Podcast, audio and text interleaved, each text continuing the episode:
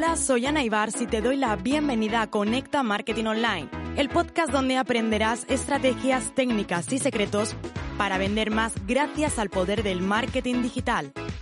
Inquietos, inconformistas y revolucionarios, siempre a la caza de las conversiones. Así somos los apasionados del marketing en Internet. Tú también lo eres. Quédate porque este podcast es para ti. Hablemos de tiendas online y de errores, errores frecuentes y qué están haciendo no vender más. En primer lugar, este episodio es para ti, tanto si tienes una tienda online como si trabajas con ellas o si simplemente, como yo, eres un apasionado y un enamorado del marketing y las estrategias digitales. Bueno, si estás listo, vamos allá, venga, vamos a hablar sobre estos errores. En primer lugar, los errores tampoco tenemos que entenderlo como algo desfavorable, como algo realmente malo, pero sí que debemos aprender de ellos. El problema no es cuando cometemos un error, sino es cuando cometemos los mismos errores que están haciendo nuestros competidores, lo vemos, lo continuamos haciendo, o si somos conscientes, aunque no lo haga nuestro competidor, y simplemente continuamos sin cambiar nada por comodidad o por situarnos a nosotros en el centro. En otro episodio, en el episodio 168, hablábamos de la importancia que tienen los e-commerce de situar en el centro al usuario y de tener una gran experiencia. Y no solamente se trata ya de poner a esta persona en el medio, al usuario en medio, sino también de lo que se trata es de crear estrategias para acompañarlo, para guiarlo, para generarle esta confianza. ¿Qué repercusión pueden tener que cometamos ciertos errores? En primer lugar, el lifetime value del cliente. Lo hablábamos también en otros episodios.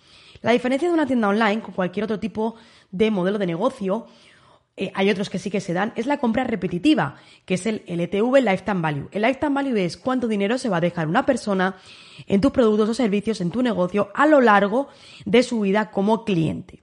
La diferencia, por ejemplo, es que si tú compras un producto mío, lo compras una vez y el acceso ya lo tienes, no vas a volver a comprarlo.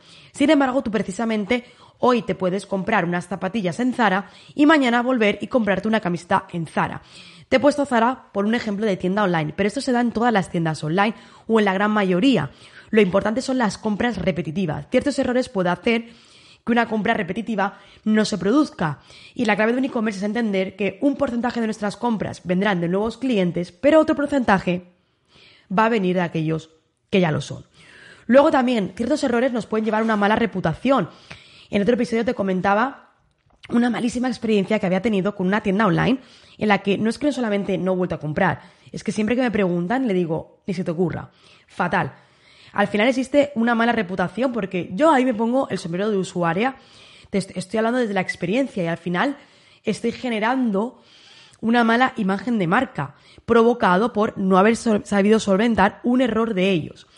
Y al final ocurre que cuando nos encontramos peleando, luchando con errores continuos, que ahora te compartiré cuáles son cinco de ellos, al final lo que acabamos haciendo es bajar nuestros precios para poder ser competitivos o para que nos compren, o mejor, o peor mejor dicho. Para diferenciarnos buscamos bajar los precios. Hay un concepto en el que habla Simon Sinek en su libro Comienza con el porqué, que es el concepto de los bienes indiferenciados. Los bienes indiferenciados viene a decir que al final acabamos tanto bajando nuestro precio o que acabamos basándonos en una política de bajar nuestro precio que al final cuando no tenemos descuento no viene nadie a comprarnos. Y luego al final tenemos que continuar luchando por precio y al final según suben nuestros costes nosotros tenemos que bajar más aún nuestros precios. Y esto ocurre en muchas tiendas online por cometer o por no aplicar otras estrategias que pueden ayudar a generar esa confianza, autoridad y a permitir que una persona que ha comprado continúe comprando en el tiempo. Así que, ahora que te he hecho esta pequeña introducción, vamos a ver cinco errores frecuentes que se dan en tiendas online y que están evitando que crezcan. En primer lugar, es, lo decíamos en otro episodio, esa experiencia o a mí me gusta llamarlo como ese acompañamiento. Cuando hablo de este acompañamiento es que durante el proceso de compra podamos tener en todo momento un teléfono al que llamar, podamos tener un teléfono de WhatsApp con el que contactar y, por ejemplo, si me estoy encontrando en la fase final de compra, en el checkout y me voy a ir, que pueda aparecer una ventanita, porque muchas veces me voy porque no entiendo algo, porque algo me falla, una ventanita de, oye, antes de irte podemos ayudarte. Este pequeño pop-up lo que va a hacer es, eh, va a aumentar esa probabilidad de compra. ¿Sí? Eso sí, lo que no estoy hablando, y cuidado, ¿vale? Es añadir pop-ups que sean pesados. No, estoy hablando de pop-ups que guíen en momentos adecuados y en momentos puntuales. Como te decía, estoy en el checkout, voy a comprar, he metido todos los datos, no estoy segura, me voy. Que ahí me pueda aparecer un, oye, podemos ayudarte, estás en la parte final de compra, escríbenos que podemos ayudarte. Eso va a mejorar y sobre todo va a reenganchar esas compras. Luego también otro error, la personalización en los mensajes. Eso es fundamental, cada vez tenemos que ya no hablar general, sino hablar de tú a tú. Y aquí es importante aplicar la publicidad online y concretamente cuando aplicamos un retargeting dinámico personalizado. Esto se puede dar tanto eh, a nivel publicitario de Google como de Facebook y de Instagram. Muy probablemente si tienes una tienda online o trabajas con clientes, estaréis invirtiendo en publicidad. Las campañas de retargeting dinámico personalizado lo que permiten es al usuario mostrarle exactamente el mismo producto que dio y dejó abandonado pero no compró. No se trata de que le muestres una, un anuncio con un carrito triste, ¿no? Típico de, uy, tu carrito está triste, no, de, oye, te has dejado esto, corre, es momento, si tienes dudas, escríbenos. Así funciona el, el retargeting dinámico, mostrar exactamente el mismo producto que la persona vio. Luego también es importante, en ocasiones nos olvidamos de la postventa. Lo estaba hablando en otros episodios y vengo hablándolo en varios. Pensamos que en un e-commerce una venta termina con la venta. Error, comienza con la venta.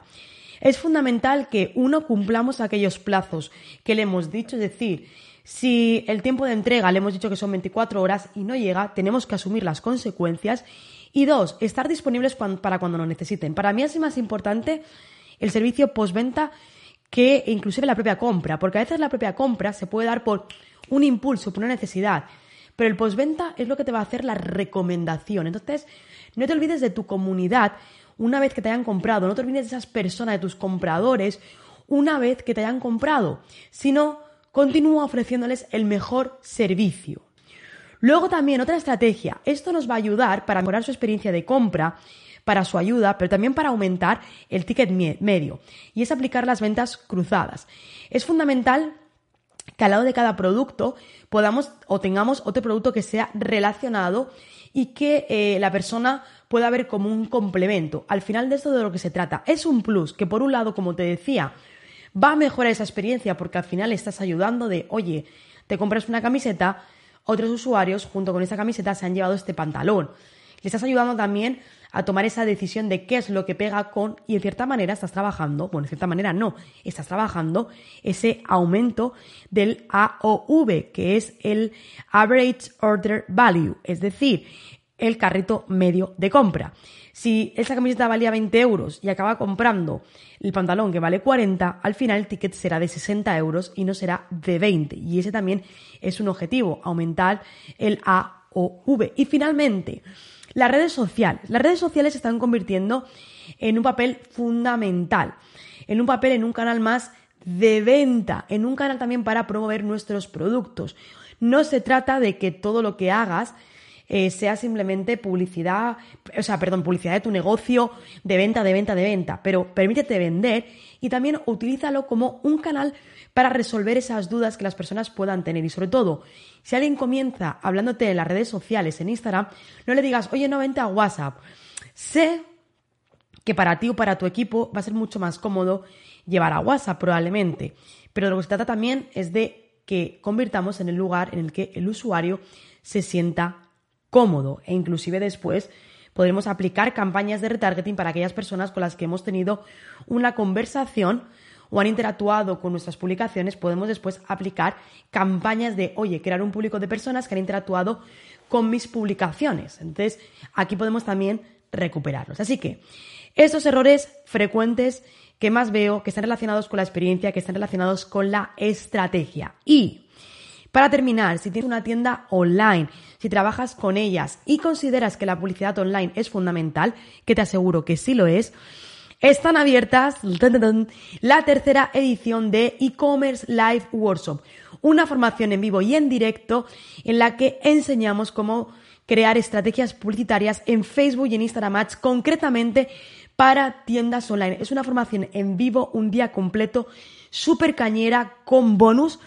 tan solo 20 personas y en el que además de las 20 personas asistentes, de una de ellas seleccionamos y le realizamos en vivo la estrategia que tendría que llevar a cabo. O sea, no te puedes imaginar el valor que tiene esto. Así que entra en anaibars.com para que puedas descubrir todo sobre la formación de e-commerce live workshop, que es la tercera edición ya. Es que todas las ediciones que sacamos las llenamos enseguida, así que corre, ves a verlas y, si quizás escuchas el episodio en otro momento, pues vas a encontrar igualmente en anibars.com otras muchas formaciones que te van a ayudar en convertirte en un auténtico estratega y tener un negocio creciente.